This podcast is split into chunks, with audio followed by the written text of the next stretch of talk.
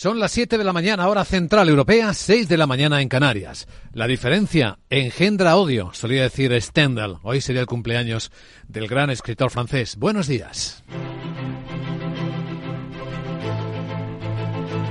Aquí comienza Capital, la bolsa y la vida. Y empezamos este martes 23 de enero con nuevas noticias de ataque de los americanos y británicos a las posiciones de los hutíes en Yemen con eh, medidas anunciadas todavía sin de, concretarse de China para sostener sus mercados y esperando que Madrid anuncie la Fórmula 1.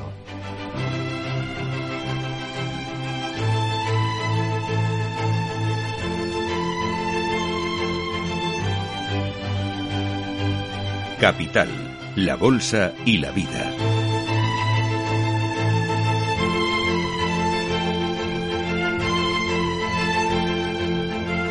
Luis Vicente Muñoz. en los mercados despertamos con la estabilidad que dejábamos ayer las bolsas y hoy con el rebote que parece estar propiciando por fin un movimiento del gobierno chino. Comentaremos con detalle en Capital Asia, pero en un consejo político el primer ministro chino Li Qian ha reconocido que va a haber que tomar medidas potentes y efectivas para estabilizar sus mercados financieros. Y adelantamos que, según fuentes anónimas que cita Bloomberg, las medidas podrían ser poner en marcha, activar un fondo extraterritorial chino, es decir, cuentas en el exterior, que se acercarían a los 280.000 millones de dólares para comprar en el interior, a través del mercado de Hong Kong. Esa sería la idea. La bolsa de Hong Kong, como era de esperar, se recupera después de las caídas consecutivas y sube hasta ahora un 3,3% en 15.460 puntos. Vamos a analizar el alcance de lo que se sugiere como actuación y también del delicado momento que parece estar atravesando la segunda economía del mundo en una hora en directo desde Hong Kong precisamente con nuestra invitada capital Alicia García Herrero, economista jefe de Asia Pacífico en Natixis. También examinaremos lo que el Banco Central de Japón, el BOG, ha decidido mantener la política monetaria. Los tipos de interés donde están. En su primera reunión del año no mueve ficha, a pesar de que el mercado hay mucha presión sobre el momento en el que empiece a abandonar la política ultra laxa y lo que ha hecho ha sido revisar a la baja las previsiones de inflación y al alza las de crecimiento. Lo veremos enseguida, con más detalle. Por cierto, la bolsa de Tokio ha vuelto a subir hoy durante buena parte de la sesión, pero al final ha acabado plana, después de marcar máximos de tantos años, de 33 años, un día tras otro. Tenemos los futuros de los mercados europeos eh, muy planos en 4.506 puntos. Tenemos los futuros americanos muy planos también, el SP en 4.851, con esa importante tensión que Wall Street están dando los máximos históricos de muchos valores, particularmente los tecnológicos. Eso seguirá siendo uno de los protagonistas del día, junto con un nivel de vigilancia de las criptos. El Bitcoin ha perdido durante algunos momentos los 40.000 dólares. Desde que se aprobaran los ETFs en el mercado americano, cuando se tocaron los 48.000 dólares, la cripto no ha parado de bajar. Contaremos algo de ese mundo también y se examinaremos el mercado de la energía de las materias primas. Después del subidón del precio del gas, hoy se estabilizan algo los mercados, eh, están rebotando ligeramente los precios del gas natural, también los del petróleo, el Brent lo tenemos esta mañana en Londres en 80 dólares 25 centavos. empezamos el día con el euro dólar más o menos como ayer, en 1,0905 dólares el euro, la moneda europea, según las pantallas de XTV.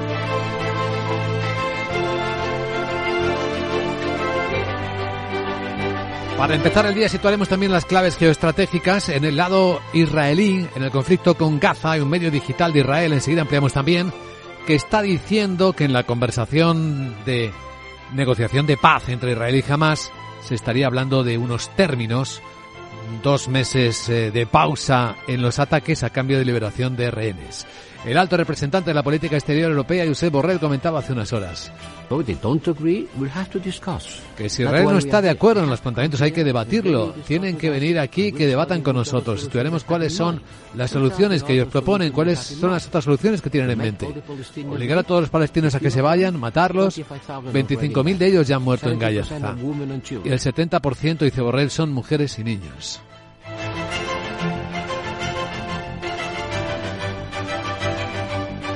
Mientras tanto, la actualidad en España, la agenda la vuelven a marcar las eh, ideas, los planteamientos del gobierno, particularmente de la vicepresidenta segunda, Yolanda Díaz, que insiste en que quiere negociar para que haya acuerdo con lo que propone sí o sí, si no sin acuerdo, la reducción de la jornada laboral.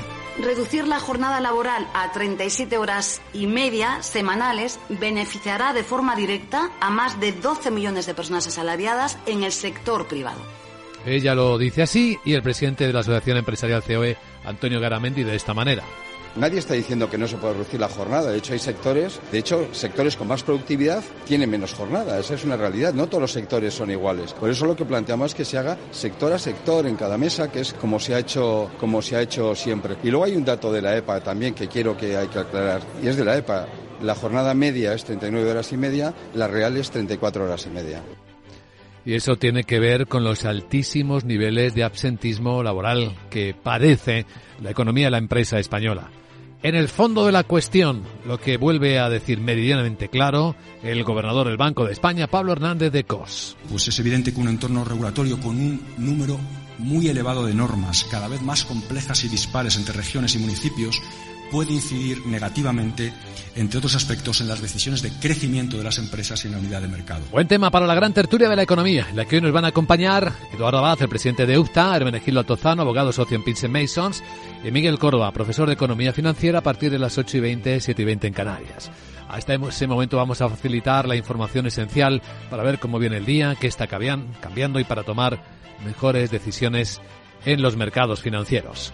En esta mañana en la que además tendremos algunos contenidos especiales, porque el ex CEO de GoWex, eh, Genaro García, condenado por mentir cuando lanzó su compañía, va a estar con nosotros a las nueve y media. Dice haber descubierto que hay detrás de Gotham City Research, eh, con algunos descubrimientos que dice que nos van a asombrar. Lo veremos a las nueve y media de la mañana, justo antes de empezar nuestro consultorio de bolsa, hoy con Javier Alfayate. Dentro de nuestra programación tenemos elementos y contenidos especiales reunión cumbre del sector del metal en Madrid a partir de las 10 eh, de la mañana. Vamos a hablar de sus metas empresariales para este año. Y hoy en nuestro recién estrenado programa Cruzando Puentes a las 3 de la tarde, el invitado especial es el secretario general de la Organización de Estados Iberoamericanos. Será otro de los ilustres invitados que hoy nos acompañarán en Capital Radio.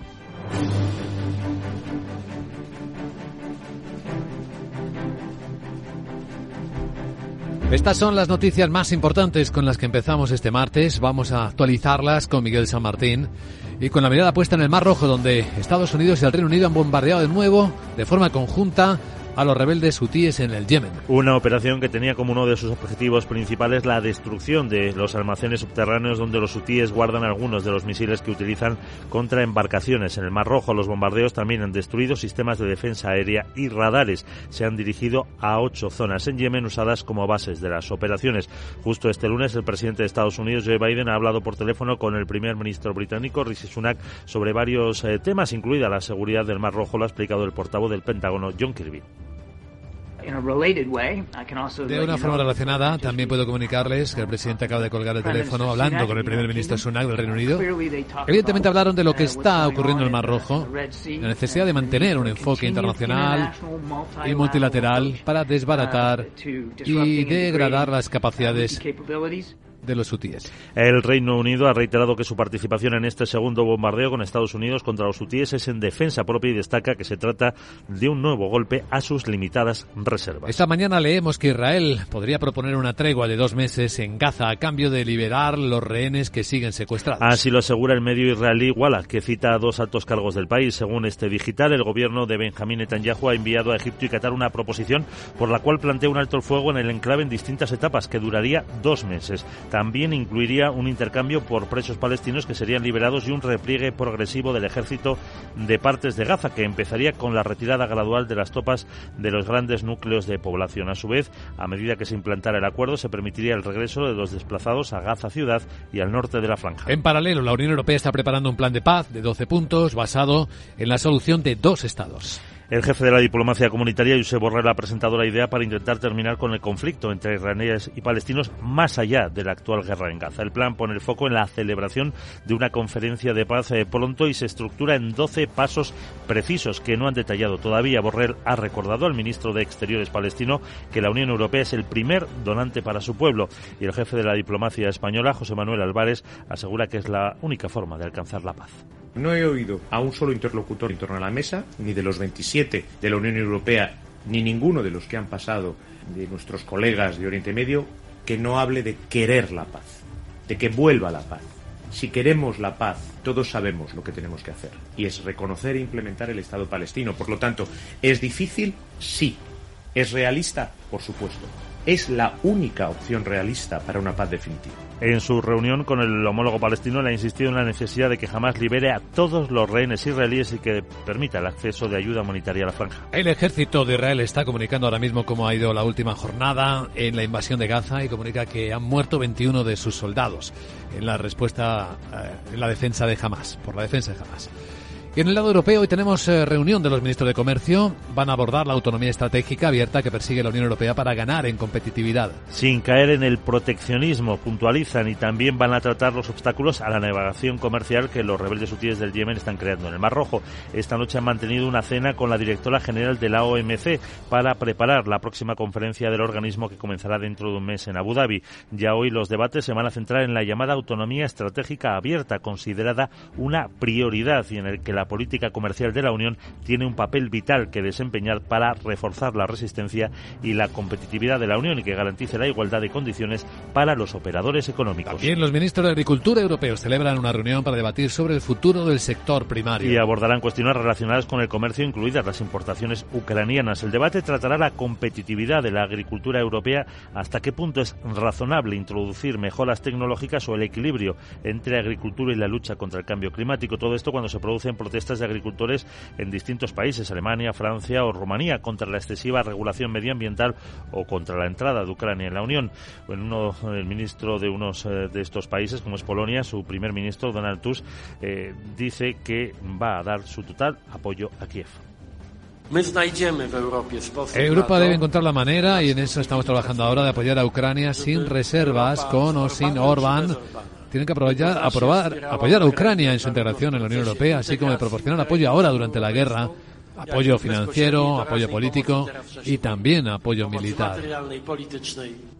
Los agricultores de varios países de la Unión critican el retraso en la entrega de algunas ayudas, el final previsto de la subvención al gasóleo agrícola, la carga burocrática cada vez mayor o los precios que les imponen las industrias agroalimentarias. Y algún apunte más de la economía internacional. El gobierno de Brasil acaba de anunciar un plan para reindustrializar el país con un presupuesto de 60 mil millones de dólares. El presidente Luis Ignacio Lula da Silva ha destacado esta misma noche la importancia de volver a tener una política industrial innovadora y digitalizada para aumentar la competitividad del país después de décadas de olvido en favor favor del sector servicios y el agropecuario. Lula espera poder colaborar con el sector privado.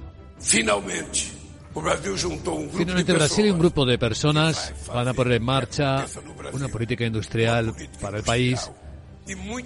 Gran parte de ella sucederá en el sector privado y entre el pueblo Ojalá podamos cumplir lo que hemos escrito en este papel. El objetivo es elevar la producción brasileña en sectores claves como la de medicamentos, en el que se quiere pasar de una participación del 42% de la producción nacional al 70%, así como mecanizar la agricultura familiar con máquinas fabricadas en el propio país. Busca aumentar el porcentaje de empresas digitalizadas del 23% actual a un 90% y ampliar en un 50% el uso de biocombustibles en el transporte. Y en España, el Consejo de Ministros va a aprobar hoy la autoridad del cliente financiero y además el ministro de Economía, Carlos Cuerpo, comienza una serie de reuniones con la banca. Serán encuentros por separado. El primero hoy con el presidente de CaixaBank, José Ignacio Goiri Golzarri, a mediodía por la tarde, turno de los presidentes de Cuchamán, Antón Arriola y de BBVA, Carlos Torres. Mañana tendrá reuniones con los máximos responsables de Sabadell, Unicaja y Cajamar. El jueves cierra con Ana Botín del Santander. Falta por confirmar las reuniones con Sabadell, Bankinter y Abanca. Cuerpo tratará la prórroga del impuesto a la banca con la intención de hacerlo permanente mediante una modificación legislativa este año y también la puesta en marcha de la segunda fase del plan de recuperación con los 12 fondos que gestionarán los préstamos Next Generation. Y un apunte del mercado laboral, la adscripción al ERE Telefónica se queda en el 43% de respuesta en las primeras dos semanas. Un total de 1.478 empleados han apuntado al expediente de regulación de empleo. El plazo de inscripciones concluirá el próximo día 8 de febrero. En total son 3.421 las bajas previstas, la mayoría de las cuales voluntarias y que afectan a los empleados que cumplan 56 años o más este 2024 y tengan una antigüedad superior a los 15 años en la empresa. Agenda del martes. Hola, Sarabot. Muy buenos días. ¿Qué nos cuentas? Muy buenos días Luis Vicente, parece lunes este martes porque hoy tengo menos citas que contar que llamadas para ofrecerme pasta. Bueno. Jeje. Te cuento que las referencias macroeconómicas en Europa brillan por su ausencia. Tan solo conoceremos el índice de confianza del consumidor de la zona euro de enero, que podría bajar. Y en Estados Unidos se publica el índice Redbook de ventas minoristas y el índice manufacturero de Richmond de enero, y se publicarán resultados de Verizon, General Motors y Netflix, entre otros. Mira que era un buen día. Ya. Hoy que se conocen nominaciones, nominaciones, ¿Eh? Nominaciones para los Oscars de que el Tenflix hiciera una serie sobre robotas. Ah. Mejor que unos que se caen en la nieve. Bueno. No, el arte lo tengo solo me faltará un título bueno y que la serie dure más que una telenovela colombiana para ganar más dinerito. Jeje. Bueno. Piensa un nombre y me lo dices. Vale. Chao. Pensaré, pero no ahora, porque es el momento de actualizar lo que está pasando en los mercados de Asia, los grandes protagonistas del martes.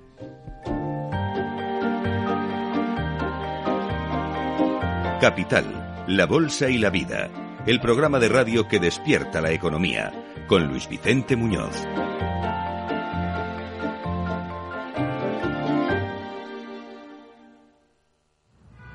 Oye, ¿puedo bajar la ventanilla y... No, Clara. si no tardo nada? Bueno, va. ¡Ya Cuando te haces iluminado y empiezas a ahorrar en carburante en tus facturas de luz y gas, cuando ahorras comprando tus marcas favoritas con Wilet y en tus recargas eléctricas, te apetece contarlo. ¿Y tú? ¿A qué esperas para hacerte iluminado? Contrata la luz con Repsol en el 950 52 50 y empieza a ahorrar.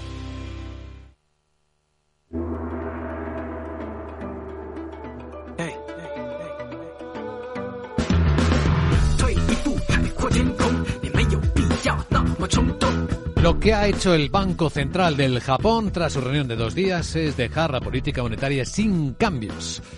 Pero hay más cosas. Empecemos por aquí. Sandra Torrecillas, buenos días. Buenos días. Sí, los tipos van a seguir, los tipos de interés a corto plazo, menos 0,1%. Va a continuar el programa de, de compras flexibles para que los bonos a 10 años se mantengan en torno al 0%. Y va a seguir evaluando el crecimiento de los salarios y el impacto económico del terremoto que azotó el país el 1 de enero. Sigue, por tanto, con su promesa de ser paciente hasta que la inflación subyacente supere el 2% de manera estable. Los analistas esperan ahora las declaraciones del gobernador de Kazuo Ueda en los próximos minutos para buscar alguna pista más sobre cuándo sacará a Japón de los tipos negativos. Así que el Banco Central japonés se da más tiempo para ver si los aumentos salariales tienen mayor o menor impacto en el comportamiento de la inflación. Que por cierto la ve más baja en su informe actualizado. Se ha revisado a la baja las previsiones de inflación y al alza las de crecimiento para el año fiscal 2024. En el caso de los precios, ahora espera que suban 2,4% desde el 2,8% que esperaba anteriormente y para la economía japonesa ahora prevé que el PIB crezca un 1,2%. La anterior estimación era de un punto porcentual. Muchos expertos consideran que el Banco de Japón podría poner fin a su política de tipos negativos en primavera de este año de continuar el actual ritmo de subida de precios. Bueno, pues en reacción del mercado, tranquilidad estaba subiendo. Finalmente la bolsa de Tokio, que lleva marcando varios días consecutivos máximos de 34 años, ha cerrado en tablas. El Nikkei en los 36.516 puntos. El mayor movimiento bursátil de la noche lo estamos viendo en China, en la bolsa de Hong Kong principalmente, donde el rebote ya supera el 3,3% después de que haya trascendido que por fin el gobierno chino va a buscar maneras de apoyar a un mercado que no ha parado unas bolsas, que no han parado de bajar. Y tenemos varias informaciones al, al respecto. Por un lado, la agencia de noticias oficial Xinhua señala que el primer ministro chino Li Qian, en una reunión del Consejo de Estado, ha prometido medidas más potentes y efectivas para restablecer la confianza en los mercados. El diario hongkonés South China Morning Post asegura que esta es la señal más clara de que China está intentando poner un suelo a la caída de las bolsas de China continental y de Hong Kong, que han perdido más de un billón de dólares en capitalización en lo que va de año. Según Bloomberg, por cierto, India ha superado a Hong Kong como el cuarto mayor mercado mundial. Y precisamente es esa agencia Bloomberg la que asegura que las autoridades chinas estarían planeando impulsar un paquete de medidas valorado en unos 278.000 millones de dólares para estabilizar el mercado. Llegarían sobre todo de cuentas extraterritoriales de empresas estatales para comprar acciones en la China continental a través del enlace que ofrece Hong Kong. Además, asignarían unos 42.000 millones de dólares de fondos locales para invertir en acciones cotizadas en la parte continental a través de la empresa estatal de servicios financieros China Security Finance o del fondo soberano Central Huijin Investment. Las autoridades también están sopesando otras opciones y podrían anunciar todos estos planes esta misma semana, según esta información. En total, desde su pico de 2021, el valor de las acciones en China continental y en Hong Kong ha caído unos 6 billones de dólares. Lo analizamos en menos de una hora con nuestra invitada capital, está precisamente en Hong Kong, Alicia García Herrero, economista jefe de Asia Pacífico en Natixis. Otras historias eh, de la noche en el lado asiático, por cierto, citábamos a India, hoy está con ligeros recortes, el mercado indio con el Sensex bajando apenas dos décimas a estas horas en las que estamos hablando. Eh, por no abandonar China, en el rebote también estamos viendo que tienen algún protagonismo las empresas de videojuegos. Esas están castigadas cuando el regulador dijo que iba a controlar más su actividad unas normas que, ha pasado, desaparecido. Han desaparecido de la web, ya no están en esa en ese sitio web del regulador chino esas normas que propuso el mes pasado que querían frenar el gasto y las recompensas que animan a jugar a los eh, a los videojuegos y que provocó fuertes caídas en las acciones del sector. Hoy está ocurriendo todo lo contrario, vemos subidas en torno al 6-7% para los títulos los de NetEasy y también los de Tencent. El periodo de consulta sobre esas normas expiraba este pasado lunes y los analistas califican esta supresión de algo inusual. Algunos creen que podrían estar revisándose. De momento las autoridades no han dado ninguna explicación de por qué las han retirado de la web. Esto es Capital Asia.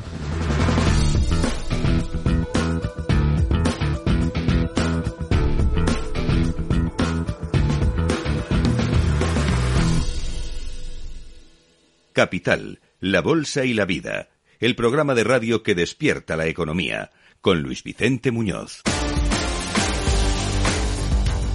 Escucha lo que viene en Capital Radio. Este martes, además de en España hablamos de la reunión del Consejo de Ministros, un ministro, el nuevo ministro de Economía, va a aprovechar para tener una larga cita en serie por separado con los representantes de la gran banca española. Laura Blanco, buenos días. Buenos días, la banca en un cuerpo a cuerpo con cuerpo. Bueno, y nos lo puso fácil el nuevo ministro de Economía. Reunión del nuevo ministro con el presidente CaixaBank, el de Cuchabán y el de BBVA. Hoy, este martes, irán pasando el resto de presidentes, presidentas por el Ministerio de Economía a lo largo de la semana, próximos días, en función de la agenda de ambos.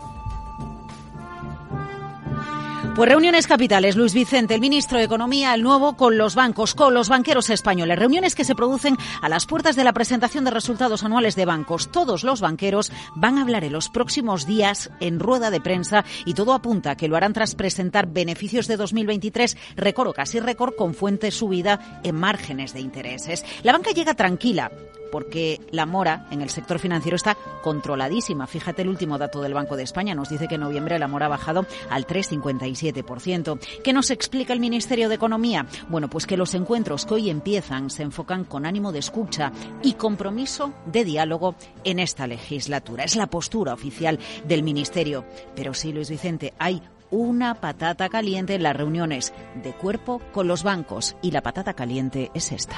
Se van a prorrogar por un año los gravámenes a los beneficios extraordinarios tanto del sector financiero el impuesto a los bancos que se prorroga, que se quiere hacer permanente, lo dijo Sánchez en su última comparecencia del año 2023. Hoy el asunto estará sobre la mesa de soslayo, seguro que sale. Em, el impuesto a la banca, clave. Las reuniones de cuerpo con los bancos llegan en una semana importante, porque es la primera de la del año en la que se reúne el Banco Central Europeo y aunque no se esperan cambios en el precio del dinero, sí un mensaje más claro sobre las fechas de las bajadas de tipos por parte de Christine Lagarde. Llega también el día en el que el Consejo de Ministros autoriza la urgencia, el trámite de urgencia de la Autoridad de Defensa del Cliente Financiero. Es a la que vamos a poder recurrir los usuarios financieros a presentar reclamaciones bancarias de seguros y de inversión y que nos va a atender en un plazo máximo de 90 días. Tenemos nuevo ministro de Economía en un año clave para el sector financiero y no solo por los tipos de interés, Luis Vicente. Es clave porque Pablo Hernández de Cos, gobernador del Banco de España, se va este verano. Se va porque vence su mandato. Y hay más. Un encuentro cuerpo a cuerpo con los bancos que se produce en este contexto. Un compromiso claro por parte de este Ministerio, pero por parte del Gobierno es seguir garantizando ese marco jurídico de confianza y que dé seguridad a las propias empresas. Reducir la jornada laboral a 37 horas y media semanales beneficiará de forma directa a más de 12 millones de personas asalariadas en el sector privado. Los empresarios, los autónomos siempre nos, nos van a encontrar. Avanzar en el necesario cambio de los usos del tiempo en nuestra sociedad y, sobre todo, teniendo derecho a vivir. Cuerpo teje, Díaz desteje, deshace las relaciones que está intentando construir el nuevo ministro de Economía tras la tensión acumulada en los últimos meses con el tejido productivo. Vamos, como Penélope. Penélope, tristes a fuerza de esperar, sus ojos parecen brillar si un tren Bueno, hablando de destejer, el Gran Premio de España de Fórmula 1 se cambiará de Barcelona, de Montmeló, a Madrid. Hoy lo sabremos. Hoy parece que se va a anunciar oficialmente que a partir de 2026 Madrid va a ser la capital de la Fórmula 1. Y lo va a ser durante los próximos 10 años. En su última comparecencia hablando de la Fórmula 1, Isabel Díaz Ayuso, la presidenta de la comunidad, no quería dar más detalles porque esos detalles se van a desvelar hoy, pero Ayuso decía. Está el sueño, está la ilusión. Yo creo que no hay administración ni país que pudiera rechazar semejante proyecto. Es tanto lo que le va a aportar la marca Madrid y a la marca España que que, ojalá nos veamos ese día haciendo el anuncio entre, entre las dos administraciones y que, y que la marca Madrid siga creciendo como hasta ahora, porque además con la Fórmula 1 y el escaparate que supone van a llegar otras muchísimas inversiones, proyectos, especialmente deportivos y culturales.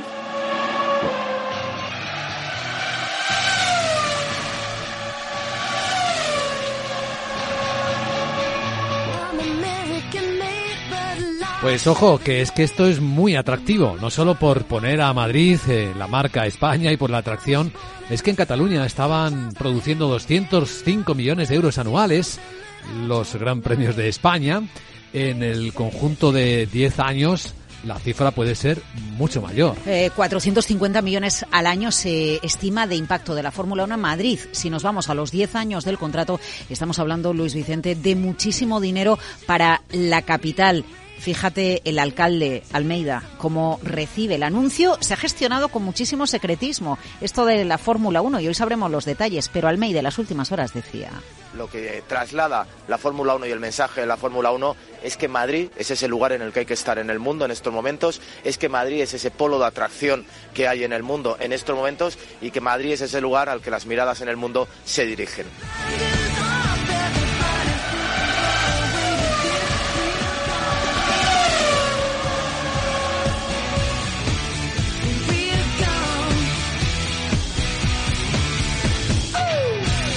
Capital, la Bolsa y la Vida, con Luis Vicente Muñoz.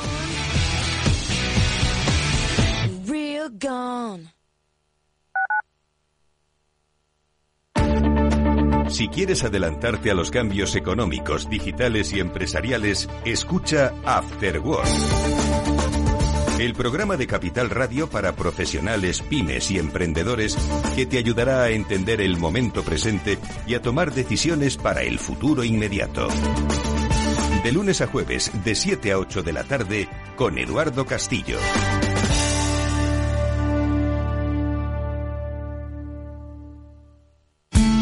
Salud, entrenamiento, actividad, nutrición, forma física. Como siempre decimos en el chico del chándal, ejercicio es medicina. El chico del chándal, con Alejandro Mazón y el equipo de Cuídate Deluxe, los martes en El Balance, aquí, en Capital Radio.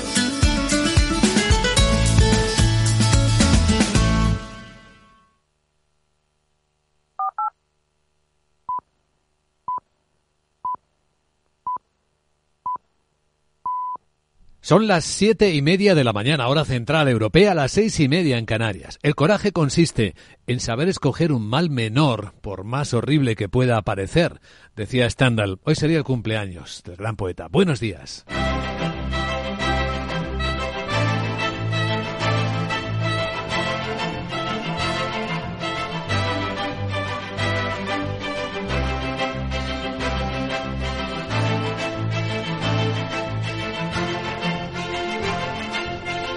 Capital, la Bolsa y la Vida, con Luis Vicente Muñoz.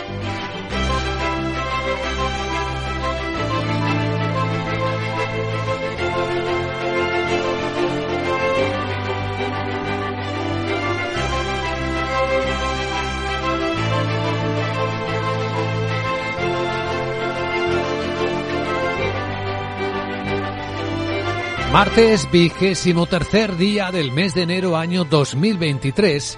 El día despierta esperándose en Madrid anuncia el Gran Premio de España de Fórmula 1, efectivamente con un impacto económico importante que estamos contando, pero también pendiente de otros eh, elementos de la actividad geoeconómica y geopolítica que parecen no ofrecer novedades. En el Mar Rojo, de nuevo, los estadounidenses y los británicos han atacado puntualmente posiciones de los hutíes del Yemen almacenes de armas, dicen en sus comunicados. Mientras que un diario digital de Israel cuenta esta mañana como una de las opciones de negociación con Hamas incluiría dos meses de prórroga de los ataques a cambio de la liberación de todos los rehenes.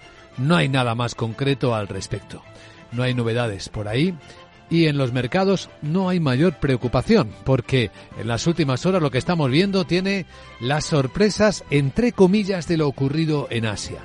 No ha habido sorpresa en el lado del Japón, donde el Banco Central no ha tocado la política monetaria, ha mantenido los tipos de interés, es decir, mantiene la política ultra laxa, esperando ver si los salarios tienen un mayor impacto en una inflación que ve mucho más moderada ya el Banco Central japonés. De hecho, ha revisado a la baja sus previsiones hasta el 2,4% para este año, las tenía en el 2,8%, y también ha mejorado su visión sobre la economía espera que crezca a ritmos del 1,2%, casi un 20% más de lo que decía en la última revisión. Aunque quizás lo más llamativo de la noche, de las últimas horas, es lo que el mercado está descontando, porque ahora si miramos las pantallas, la bolsa de Hong Kong, la bolsa china de Hong Kong, pues está recuperándose, veamos, eh, un 3,2% después de las severas caídas, una vez que ha trascendido algo de lo que ha tratado en su último consejo político el primer ministro chino Li Qian. Sí, parece que por fin va a haber un plan para rescatar las bolsas chinas que no han parado de caer en medio de la salida del dinero internacional. ¿Y cómo van a rescatarlas? Bloomberg cuenta que la fórmula sería utilizar cuentas extraterritoriales, cuentas de empresas públicas chinas en el exterior, para comprar a través de Hong Kong empresas del país. Comprar desde fuera hacia adentro y así rescatarlo. El importe que movilizaría, según esas mismas fuentes que cita como anónimas, estarían cercanos a los 280 mil millones de dólares. ¿Suficiente? ¿Carga suficiente para rescatar las bolsas chinas? Uno de los grandes temas interesantes de esta mañana, que vamos a analizar además con nuestra invitada capital. Estaremos en directo con ella en Hong Kong dentro de media hora a las 8 y 10, 7 y 10 en Canarias es la responsable, la economista jefe en Asia Pacífico en Natixis, Alicia García Herrero. Y tras ella entraremos en la gran tertulia de la economía, hoy con Hermenegildo Altozano, Eduardo Abad y Miguel Córdoba, para dar contexto a las historias de esta mañana, que en el lado de España traen un debate político intenso que además eh, ya muestra otra de las nuevas contradicciones del gobierno de España, que por un lado promete estabilidad jurídica, mientras que su vicepresidenta eh, Yolanda Díez, de Trabajo, además ministra de Trabajo, insiste en que con acuerdo o sin él va a reducir la jornada laboral. Reducir la jornada laboral a 37 horas y media semanales beneficiará de forma directa a más de 12 millones de personas asalariadas en el sector privado. Mientras que el presidente de la Asociación Empresarial COE, Antonio Garamendi, insiste y se esfuerza en explicar cómo funciona el mundo de la empresa. Nadie está diciendo que no se puede reducir la jornada. De hecho, hay sectores, de hecho, sectores con más productividad tienen menos jornada. Esa es una realidad. No todos los sectores son iguales. Por eso lo que planteamos es que se haga sector a sector en cada mesa, que es como se ha hecho, como se ha hecho siempre. Y luego hay un dato de la EPA también que quiero que hay que aclarar. Y es de la EPA. La jornada media es 39 horas y media, la real es 34 horas y media. Y luego está eh, arrojando luz, adoptando perspectiva con distancia más allá de la política, el gobernador del Banco de España, Pablo Hernández de Cos, señalando que es lo verdaderamente importante.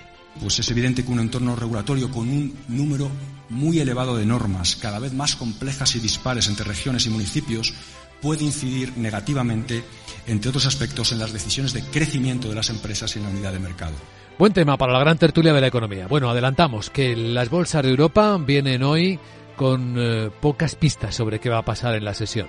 De hecho, estamos observando los futuros y en el caso del futuro europeo, el Eurostox está una décima arriba, subiendo a los 4.508 puntos y el americano, el SP500, completamente plano, en los 4.851.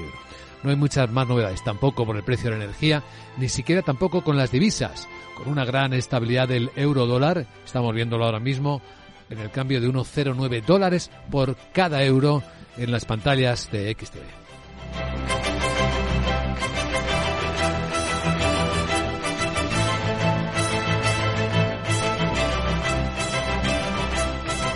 Capital, la Bolsa y la Vida, con Luis Vicente Muñoz. Y en un instante, primer informe de preapertura de los mercados de Europa con sus protagonistas tras actualizar con Miguel San Martín cómo viene la noche. Confirmado que había otro bombardeo de Estados Unidos y Reino Unido a posiciones hutíes en el Yemen. La operación tenía como uno de sus objetivos principales la destrucción de uno de los almacenes subterráneos donde los hutíes guardan algunos de los misiles que utilizan contra las embarcaciones. En el Mar Rojo los bombardeos también han destruido sistemas de defensa aérea y radares. Se han dirigido a ocho zonas del país usadas como bases de operaciones. Justo este lunes el presidente de Estados Unidos, Joe Biden, ha conversado con el premier británico Rishi Sunak. Así lo ha explicado el portavoz del Pentágono, John Kirby. De manera relacionada, eh, también puedo comunicarles que el presidente acaba de colgar el teléfono hablando con el primer ministro Sunak del Reino Unido. Evidentemente hablaron de lo que está ocurriendo en el Mar Rojo, de la necesidad de mantener un enfoque internacional multilateral para desbaratar y degradar las capacidades de los hutíes. El Reino Unido ha reiterado que su participación en este segundo bombardeo con Estados Unidos contra los hutíes es en defensa propia y destaca que es un nuevo golpe a sus limitadas reservas. Y esto es lo que cuenta un medio israelí, que el gobierno Netanyahu está negociando una potencial tregua de dos meses en Gaza a cambio de la liberación de todos los rehenes israelíes. Así lo dice el medio israelí Walla, que cita dos altos cargos del país. Según este digital, el gobierno de Netanyahu ha enviado a Egipto y Qatar una proposición por la cual plantea un alto el fuego en el enclave en distintas etapas. Duraría dos meses. Incluiría un intercambio por presos palestinos que serían liberados y un repliegue progresivo del ejército de partes de Gaza. Empezaría con la retirada gradual de las tropas de los grandes núcleos de población y se implementaría el acuerdo que permitiría el regreso de los desplazados a Gaza ciudad y al norte de la franja.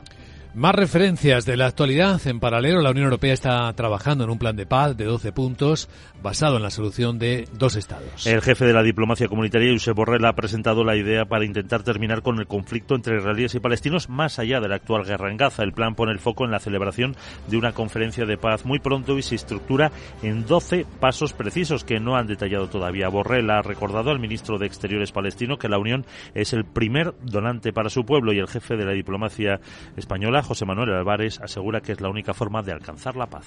No he oído a un solo interlocutor en torno a la mesa, ni de los 27 de la Unión Europea, ni ninguno de los que han pasado de nuestros colegas de Oriente Medio, que no hable de querer la paz, de que vuelva la paz. Si queremos la paz, todos sabemos lo que tenemos que hacer, y es reconocer e implementar el Estado palestino. Por lo tanto, ¿es difícil? Sí. ¿Es realista? Por supuesto.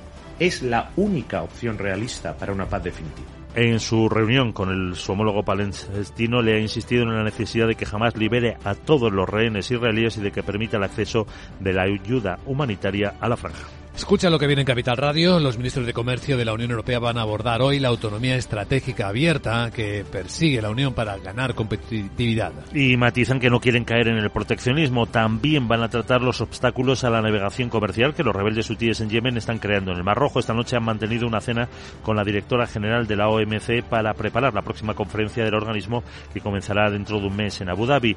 Hoy los debates se van a centrar en esa llamada autonomía estratégica abierta, considerada una prioridad y en el que la política comercial de la Unión tiene un papel vital que desempeñar para reforzar la resistencia y la competitividad comunitaria que garantice la igualdad de condiciones para todos los operadores económicos. También hay hoy reunión de los ministros de Agricultura europeos para hablar del futuro. Abordarán cuestiones agrícolas relacionadas con el comercio, incluidas las importaciones ucranianas. El debate tratará la competitividad de la agricultura europea, hasta qué punto es razonable introducir mejoras tecnológicas o el equilibrio entre agricultura y la lucha contra el cambio climático, todo esto cuando se producen eh, protestas de agricultores en distintos países, Alemania, Francia, Rumanía, Polonia, contra la excesiva regulación medioambiental o contra la entrada de Ucrania en la Unión Europea. El primer ministro polaco, Donald Tusk, uno de los países con más protestas contra los productos ucranianos, compromete su total apoyo a Kiev.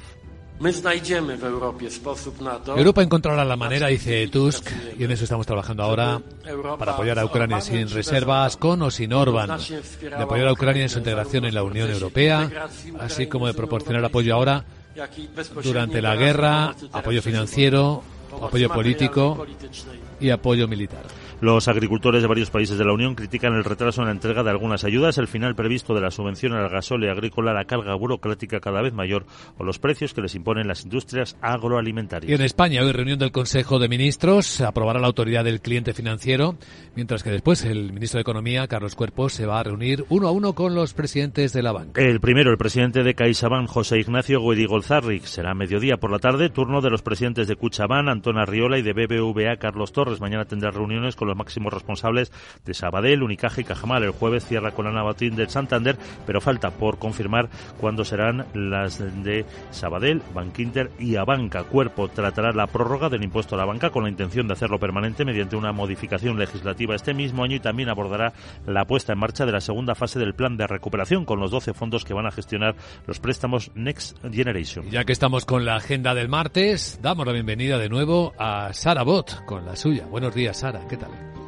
Muy buenos días Luis Vicente. Bueno ya tengo claro que es martes pero no tengo casi nada que contarte hoy en Europa. Qué tristeza por Dios, así no me hago famosa. Bueno te cuento que tan solo conoceremos el índice de confianza del consumidor de la zona euro de enero, que podría bajar, y en Estados Unidos se publica el índice Redbook de ventas minoristas y el índice manufacturero de Richmond de enero, y se publicarán resultados de Verizon, General Motors y Netflix, entre otros. Bueno ahora me tienes que pasar el teléfono de tu amigo Body, ¿vale? Quiero decir de Carlos Cuerpo, ¿Por? es que no me veo en su agenda. ¿Ah, no? Tiene reuniones con todos los bancos y no sé cuándo irá la presidenta del Sara Bank. Ay. O sea, sé yo. Jeje. Además no sé por qué quiere hablar de comida o de gominolas. ¿Qué es eso de la mora? ¿Cómo? A algunos humanos os gustan mucho pero no me entero. Ahora me lo explicas. Sí. Chao. A ver, aclárate, no sea que tengamos que resetearte de nuevo, eh, querida Sara, que es demasiado pronto por la mañana. Vamos a centrar nuestras miradas en lo que es importante. Vamos a hacerlo a continuación en el informe de preapertura de mercados en Capital, la Bolsa y la Vida.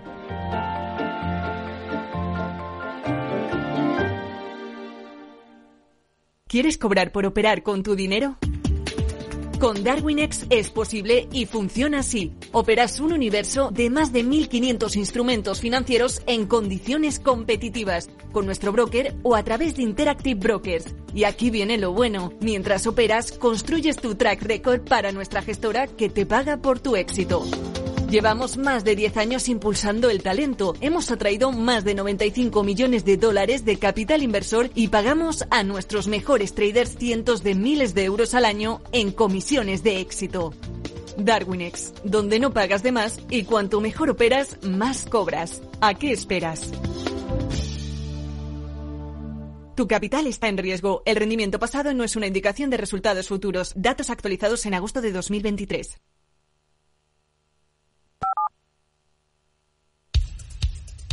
Capital, la Bolsa y la Vida, con Luis Vicente Muñoz.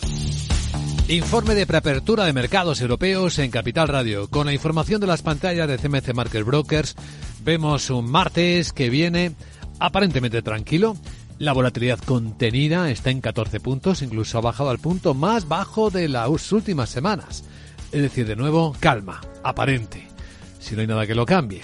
Futuros que dan pocas pistas, ligerísimas subidas si acaso en la escena europea. Alemania viene dos décimas arriba, Ahí tenemos el futuro del Eurostox que está subiendo una, plano, completamente el americano. Sandra Torrecillas, buenos días. Buenos días. Las bolsas europeas eh, van a abrir la sesión mirando a Wall Street, eh, donde el Dow Jones y el SP500 han tocado un nuevo récord histórico mientras esperan datos de PIB del cuarto trimestre de 2023 y del deflactor de consumo privado que van a llegar, eso sí, a finales de esta semana. Miran también a Japón con el índice Nikkei en máximos de 34 años y con el Banco Central que ha mantenido la política monetaria tal y como se estaba esperando y sin perder de vista a China, que podría movilizar 2 billones de yuanes, unos 278 mil millones de dólares para estabilizar el mercado. Hoy no vamos a tener referencias macro de interés en Europa, pero sí por delante la reunión del Banco Central Europeo el jueves, que previsible mantendrá la política monetaria. Bueno, pues en esta escena hoy hay que cotizar en los mercados, entre otras cosas, unos resultados que ya tenemos aquí en Europa, los de Ericsson. Están llegando los primeros flashes, beneficio operativo que le baja en el cuarto trimestre hasta 707 millones de dólares, pero supera ligeramente las previsiones. El proveedor de equipos de telecomunicaciones aumenta su margen en un mercado en el que la demanda de equipos 5G está creciendo, pero de forma moderada. Las ventas, sin embargo, le han bajado un 16% y en este caso no cumple expectativas. Vamos a ver cómo se recoge, por tanto, en el mercado. Y además, advierte. Dice que este año 2024 va a ser desafiante porque las ventas de esos equipos 5G, fuente clave de sus ingresos, se están desacelerando, sobre todo en, los, en el mercado clave de América del Norte y en la India también pueden experimentar una desaceleración. Ericsson, por cierto, ha nombrado nuevo director financiero. También tenemos eh, para cotizar los resultados de Logitech. Esta empresa que fabrica ratones, teclados, cámaras eh, web eh, para ordenadores baja sus ventas anuales, pero a menor ritmo de lo esperado. Logitech sigue luchando para sortear el menor gasto de los consumidores y las empresas que crecieron de forma exponencial durante la pandemia. Las cifras en su último trimestre fiscal han sido algo mejor de lo esperado y eso le hace prever una caída de entre un 6 y un 7%, cuanto antes esperaba que cayesen un 12%. ¿A quién seguiremos hoy en el mercado español? A Celnex, que analiza la venta de una participación minoritaria en sus operaciones en Polonia, según fuentes eh, que cita Reuters. A Naturgy, porque el gobierno planea exigir a BlackRock el blindaje de Naturgy que aplica a IFM, según el diario Expansión, y a Grifols, por supuesto. Cuenta el diario El Confidencial que el holding vinculado a la familia Scranton negocia con 11 bancos la refinanciación de unos 377 millones de euros y ese diario cuenta también que ACS pone a la venta activos por 2.000 millones de euros ante la, antes de la revisión de su rating. Entre esos activos estaría la desinversión, la posible desinversión en Clece y en un parque eólico marino en el Reino Unido. ¿Alguien más? La francesa Sanofi acaba de comunicar que compra el proyecto de fármacos estadounidense Imbrix 101 por unos 2.200 millones de dólares. Esto por el lado europeo. A continuación, las claves con la perspectiva de Wall Street.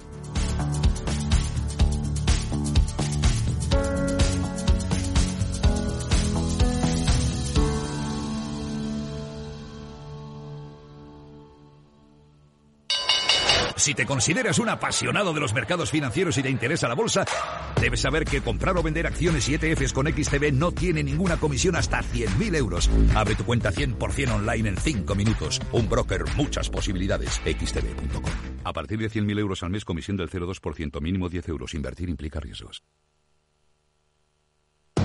10 años contigo. Capital Radio.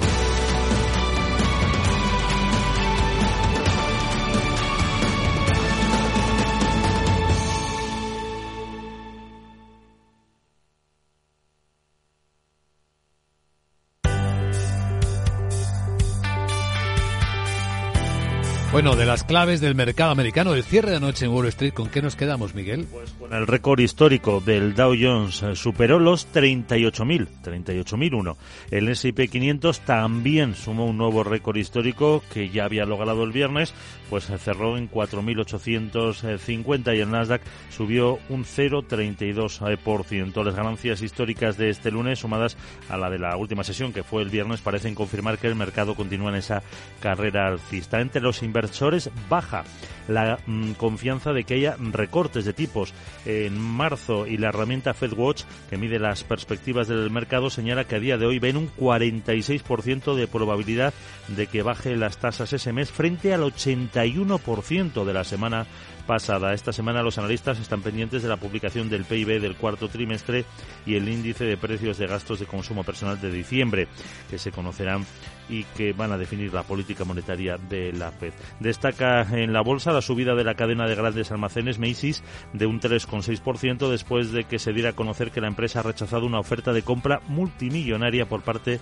de dos grupos inversores. En el Dow lideraban las ganancias Walgreens un 2,5%, Walt Disney un 2,17% y los recortes para Home Depot del 1,6% o Nike del 1,2%. Atención, en el eh, S&P 500 el recorte para una tabaquera, Arker Daniels, que se dejaba casi un 25%, Gillette un 10% y otra tabaquera, Bunch, se dejaba un 4,2%. La mayor subida para Vanity Fair, el conglomerado de lujo, subía un 5%, la minera Albermeir también prácticamente otro 5%. El petróleo superaba los 75 dólares el barril de West Texas y el rendimiento del bono del Tesoro a 10 años bajaba un poquito, del 4,11 al 4,10%. A continuación, vamos a ver ya cómo se está desarrollando la última hora de los mercados de Asia con las noticias de la noche.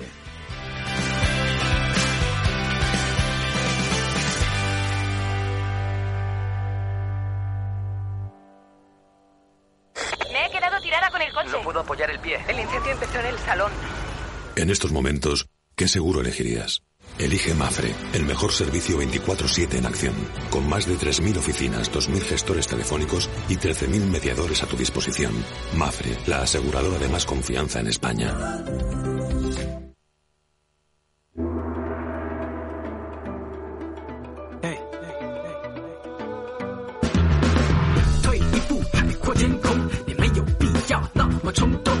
Dos hechos relevantes marcan la actualidad asiática de este martes. El primero, algo que estaba en el guion, en la agenda, la reunión del Banco Central japonés.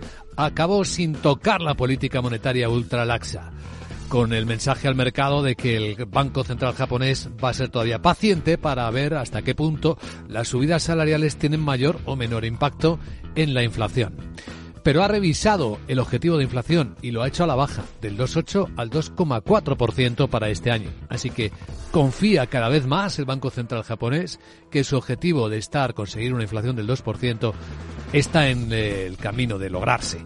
La otra parte positiva es que espera que la economía japonesa crezca un 1,2% este año, en lugar del 1% que veía antes. Tokio cerró con el índice plano, eh, después de marcar otra vez máximos de 34 años en 36.514 puntos. El otro hecho relevante en China, donde ha trascendido que el Consejo Político, el primer ministro eh, Li Qian, ha avisado que adoptará, como ha dicho literalmente Li Qian, medidas potentes y efectivas para rescatar los mercados chinos, las bolsas en particular, en las que no ha parado de salir dinero en las últimas semanas. Las caídas han sido consecutivas. Hoy se han parado, de hecho está rebotando la bolsa de Hong Kong un 2,8%. ¿Y por qué? ¿En qué podrían consistir estas medidas? No hay información oficial, pero fuentes anónimas que cita Bloomberg dice que consistiría en utilizar, movilizar casi 280.000 millones de dólares de cuentas extraterritoriales de empresas públicas chinas y de otras instituciones que entrarían a comprar activos nacionales a través de la bolsa de Hong Kong, vía exterior hacia el interior. Funcionará, ya lo veremos. De todas formas, hoy sí que está funcionando que haya desaparecido mágicamente de la web del regulador chino las reglas que se aplicaban a las empresas de videojuego que las hicieron caer fuerte hace unas semanas. Bueno, pues hoy están rebotando porque esas reglas simplemente han desaparecido.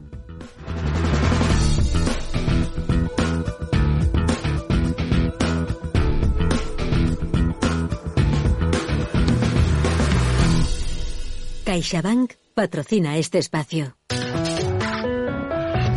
Y un vistazo a la prensa financiera del mundo. Financial Times cuenta en portada que el Fondo de Recuperación Europeo de 800.000 millones está evidentemente frenado por la burocracia, según advierte el jefe de la industria, Jean-François Van Boxmer, jefe del grupo de presión RT, dice que el plan pospandémico es muy, muy difícil de acceder. Y bueno, a la vista está si se observan países como España, donde la aplicación a ejecución va muy lenta. Cuenta el diario británico además eh, que Donald Trump y Nikki Haley están ofreciendo visiones encontradas sobre el lugar de Estados Unidos en el mundo. El debate sobre las primarias republicanas sigue siendo objeto de seguimiento en toda la prensa económica. De hecho, en Wall Street Journal es el gran tema, como el ex gobernador, la ex gobernadora de Carolina del Sur venció a Donald Trump en las primarias republicanas del estado por seis votos. Eh, la pequeña comunidad continuó con la tradición de iniciar la votación primaria en la medianoche de este martes. El diario americano asegura que hay una guerra en la frontera entre Israel y Líbano que hierve a fuego lento. Los combates entre Israel y Hezbollah se acercan cada vez más a un conflicto total, dice el diario, lo que ha llevado a los residentes de ambos bandos a huir. El diario cuenta también cómo los promotores inmobiliarios chinos eh, desesperados por vender están recurriendo a extrañas tácticas de marketing al ver que la crisis puede prolongarse durante años. Bueno, y cuenta cómo el Dow y el SP500 alcanzan récords. La suma de 130 puntos de ayer del Dow Jones, terminando por encima de los 38.000 puntos por primera vez en su historia, y el SP, dos décimas arriba, pues ayudaron dice que estuvieron muy ayudados por las tecnológicas, que son las que están detrás de estas nuevas subidas y habla de un broker, de un banco de Charles Schwab que se enfrenta a más incertidumbre después de un duro 2023. Los directivos dijeron que los resultados deberían mejorar este año, aunque hay muchos empleados que todavía están afectados por las políticas de despidos que siguen inquietos. En los diarios económicos españoles, Guillermo Luna, buenos días. Muy buenos días. En cinco días leemos en su portada que los dividendos superan los 30.000 millones y acarician el récord del año 2019. El importe es un 16,6% superior a los 26.000 millones desembolsados en el ejercicio precedente. Las empresas cotizadas van camino de anotarse beneficios históricos al cierre del año 2024. Entre otros asuntos, el plan de BlackRock en Naturgy aumenta la presión al Consejo. La gestora se ha opuesto a remuneraciones e independientes. Más asuntos, 3.000 millones para maquillar la desigualdad, la desigual financiación autonómica. FEDEA propone un fondo para compensar a las autonomías con una peor financiación. La herramienta entraría en vigor mientras se negocia la reforma del modelo. Además, la banca retiene al cliente con fondos que ofrecen el 2% a 24 meses y Telefónica abre etapa en Alemania al tomar el 93,1% de su filial. En economista.es, Japón irrumpe la puja por Saeta por 1.500 millones negocia por las plantas eólicas y fotovoltaicas de España, Portugal y Uruguay. Mientras el crédito a tipo variable marca su cota más baja desde 2004 en España, la banca mantiene así la morosidad bajo control. Y el empleo público aquí en nuestro país crece un 11% en el último año. El afloramiento de casi 300.000 trabajadores precarios delata un repunte mayor de lo esperado en la plantilla de la administración. Mientras la renta fija global sufre su peor enero desde el año 2009 al caer un 2,4%, con la deuda pública se pierde ya un 2,87%. Más asuntos, el Tribunal de Justicia de la Unión Europea dice que los sueldos de los consejeros están libres de IVA, siempre que su actividad no sea independiente ni soporte el riesgo de la firma. Mientras también recoge el economista una entrevista con el consejero delegado de Meliá, Gabriel Escarrer, señala que esperamos alcanzar los 100 euros de ingreso medio por habitación en el año 2024. Finalmente, en expansión, vemos noticias sobre Yolanda Díaz. Los trabajadores entrarán en los consejos de las empresas Pretende encarecer la indemnización por despido y dice que habrá reducción de la jornada laboral con o sin la COE. Un último apunte, vemos que Pablo Casado se pasa al capital riesgo después de dos años de su salida de la política con aliado con un sobrino de Botín.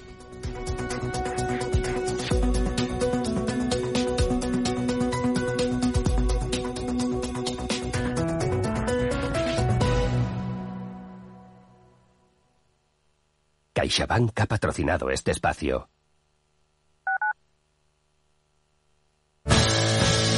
Capital Radio. Siente los mercados.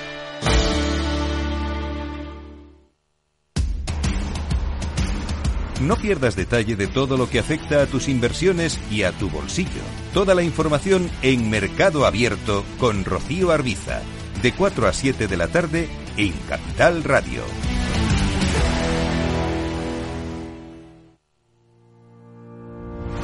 Los miércoles a la una de la tarde en Capital Radio, Gestión del Talento.